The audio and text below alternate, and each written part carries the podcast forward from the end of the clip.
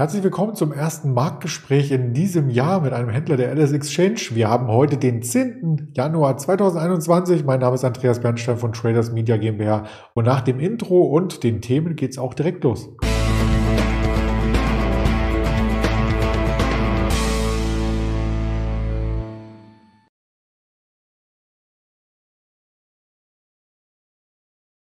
Die zweite Handelswoche hat begonnen in diesem Jahr. Wir sprechen über den DAX zum Wochenstart und haben drei Unternehmen mitgebracht, die Bayer, die Vitesco und die Athos. Und das möchte ich gemeinsam mit dem Daniel an der LS Exchange ausführlich besprechen. Guten Morgen, Daniel. Ja, moin, moin, ich grüße dich. Hi. Ja, ich hoffe, du bist auch gut ins neue Jahr gestartet. Ist das auch dein erster Handelstag in diesem Jahr oder warst du schon länger im Büro? Äh, nein, ich bin schon länger im Büro. Meiner war letzte Woche Montag und ähm, von daher bin ich schon im Jahr drin, im Handelsjahr. Gut, dann muss ich dich ja nicht mehr briefen, was passiert ist. Alles gut. Du hast es live miterlebt und ja, es sind alle Gewinne wieder zurückgebaut worden. Anders kann man es nicht ausdrücken. Die erste Woche ist verbufft, Fugazi, wie es so schön heißt in der äh, Fachsprache. Und wenn man sich den DAX heute zum Morgen anschaut, da dominieren doch eher die Bären. Es ging schon unter 15.900. Warum denn? Genau, wir haben einen Stabilisierungsversuch heute Morgen gehabt nach den beiden schwächeren Handelstagen letzte Woche, den Donnerstag und den Freitag. Ähm, es sah zum Start heute Morgen äh, vorbörslich, also vor 9 Uhr, auch ganz gut aus. Du hast es schon angesprochen, anfänglich, die anfänglichen äh, Gewinne, die konnten wir nicht ganz halten. Wir sind im Tief dann bei 15.850 gewesen. Aber wenn wir jetzt aufs Kursbarometer schauen, sind wir schon, ist die 15.900er Marke, glaube ich, schon wieder zurückerobert. Ähm, es bleibt, ähm, ja, es bleibt Bewegung, es bleibt Volatilität am Markt, es bleibt teilweise auch Verunsicherung. Man hat es letzte Woche auch gesehen, Inflation ist ja ein ganz großes Thema und auch an der Zinsfront, was macht die FED? Äh, die Rufe werden ja auch immer wieder ein bisschen lauter, dass die FED schon im März hingehen soll und äh, den ersten Zinsschritt einleitet von, von auf 0,25. Ähm, es bleibt spannend und man sieht ja an den, an den Kursen oder auch am Index, ähm, ja, wie nervös der Markt teilweise dann auch auf solche neuen Gerüchte oder Meldungen reagieren kann.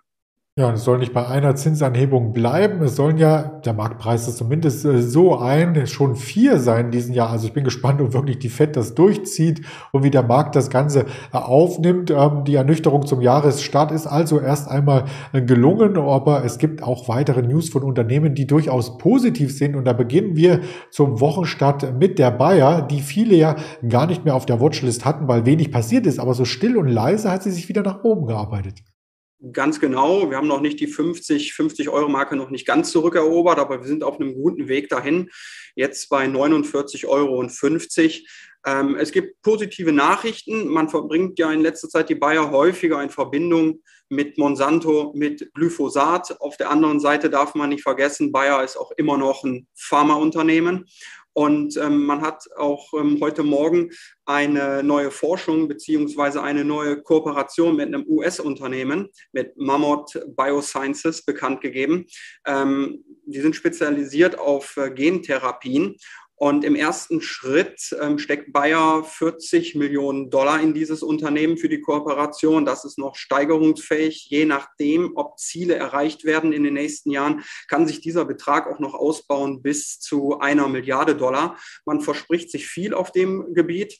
Und ähm, ja, das gibt der Aktie heute Morgen auch gerade noch eben bei einem fallenden Markt Rückenwind. Bayer ist äh, relativ stabil, möchte ich mal sagen, nicht nur heute, sondern auch in den letzten Tagen.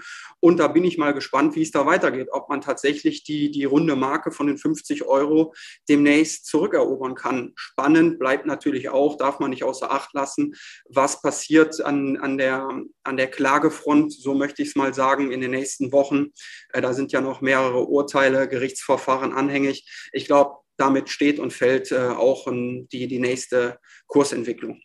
Ja, es bringt zumindest den Fokus der Anleger mal in eine andere Richtung als nur in Richtung Gerichtssaal. Also das finde ich sehr, sehr äh, charmant. Wir hatten heute Morgen ja auch bereits über die Elektrobauer, im Speziellen über NIO gesprochen und deswegen ist das zweite Unternehmen hier auch aus dem Automobilsektor angesiedelt. Ähm, kennt vielleicht noch nicht jeder die Vitesco, aber du wirst uns mehr darüber berichten.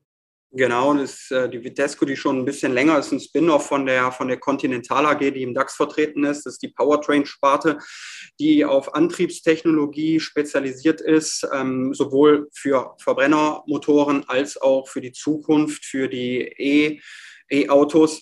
Und äh, da bringe ich auch gute Meldungen heute mit. Man hat einen Großauftrag bekommen im Volumen von einer Milliarde Euro aus Nordamerika von einem großen amerikanischen Autobauer.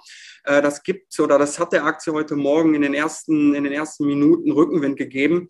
Äh, auch vorbürstlich haben wir schon Kurse gesehen, über 50 Euro, bei 51 Euro. Wir konnten die Gewinne allerdings nicht ganz halten. Der Kurs ist jetzt wieder ein bisschen zurückgekommen auf knapp über 48 Euro. Aber im Großen und Ganzen ist es schon, äh, wie ich finde, ein positives Signal, dass man Aufträge gewinnt. Und es ist nicht nur bei diesem einen großen Auftrag geblieben in Nordamerika, sondern der CEO hat äh, sich heute Morgen auch zu, zu Wort gemeldet. Im, Im vierten Quartal sind insgesamt Aufträge über zwei Milliarden Euro äh, eingesammelt worden, äh, unter anderem auch von japanischen Herstellern und von südkoreanischen Herstellern. Also daran sieht man schon, ähm, die Produkte finden Anklang. Es geht sich nämlich, um genauer zu sein, um einen äh, sogenannten Hochvolt-Inverter, ähm, der gebraucht wird für, für die E-Mobilität, also sprich, ähm, der ist eine wichtige Voraussetzung für das schnelle Laden, beziehungsweise um die Reichweite der Fahrzeuge zu verbessern. Und das ist ja, wie gesagt, ein ganz großes Thema im Moment auch noch und ausbaufähig. Und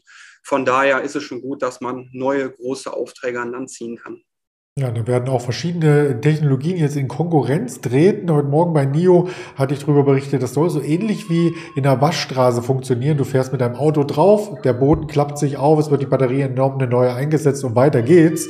Das ist natürlich das Pendant dazu, äh, mit einem Kabel ein Auto extern zu befüllen mit Energie. Also da wird spannend. Was es bei beiden braucht, ist natürlich auch Software. Und das bringt uns zum dritten Thema. Ähm, das sieht allerdings gar nicht so gut aus im Aktienkurs. Was war denn hier der ausschlaggebende Punkt bei Athos. Genau, wenn die, die, die Athos, ein französisches IT-Unternehmen, innerhalb von sieben Monaten kommt jetzt die nächste Gewinnwarnung. Ähm, man rechnet nur noch mit einer operativen Marge von, von 4% anstatt wie zuvor 6% avisiert. Ähm, dann fallen die, die, die Umsätze auch um, um ein bisschen mehr als 2%.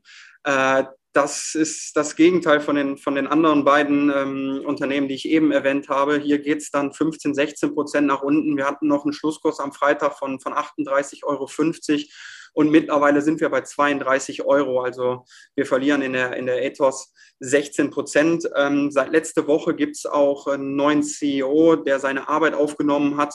Ähm, man sagt ja immer, wenn ein neuer CEO kommt, dann gibt es erstmal so ein großes Reinemachen.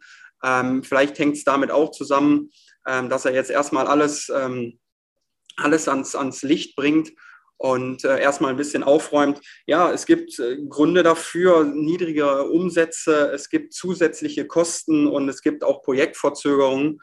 Und ähm, ja, es läuft, wenn man, wenn, man, wenn man auf den Chart schaut, auch auf die letzten Monate, man sieht es, es geht leider Gottes nur in eine Richtung und äh, wie gesagt, heute Morgen nochmal 16 Prozent nach unten. Ja, und da müssen natürlich die Anleger, die auf ähm, steigende Kurse blicken, hier beziehungsweise darauf spekulieren, auch mit ihrem Risikomanagement einhergehen. Auch dazu haben wir einige Sendungen auf dem Kanal der LS Exchange verankert, also auch Wissensformate. Schauen Sie gerne mal in die Playlists bei YouTube rein und für aktuelle Informationen stehen wir auf Twitter, auf Instagram, auf Facebook zur Verfügung, beantworten da auch die eine oder andere Fachfrage und sind noch einmal mit dem Format auf den Hörvarianten Kanälen dieser Spotify, Apple Podcast vertreten. In diesem Sinne wünsche ich dir eine erfolgreiche Handelswoche, Daniel, und wir sehen uns bestimmt nächste Woche dann wieder. Bestimmt. Alles Gute. Tschüss. Danke. Ciao.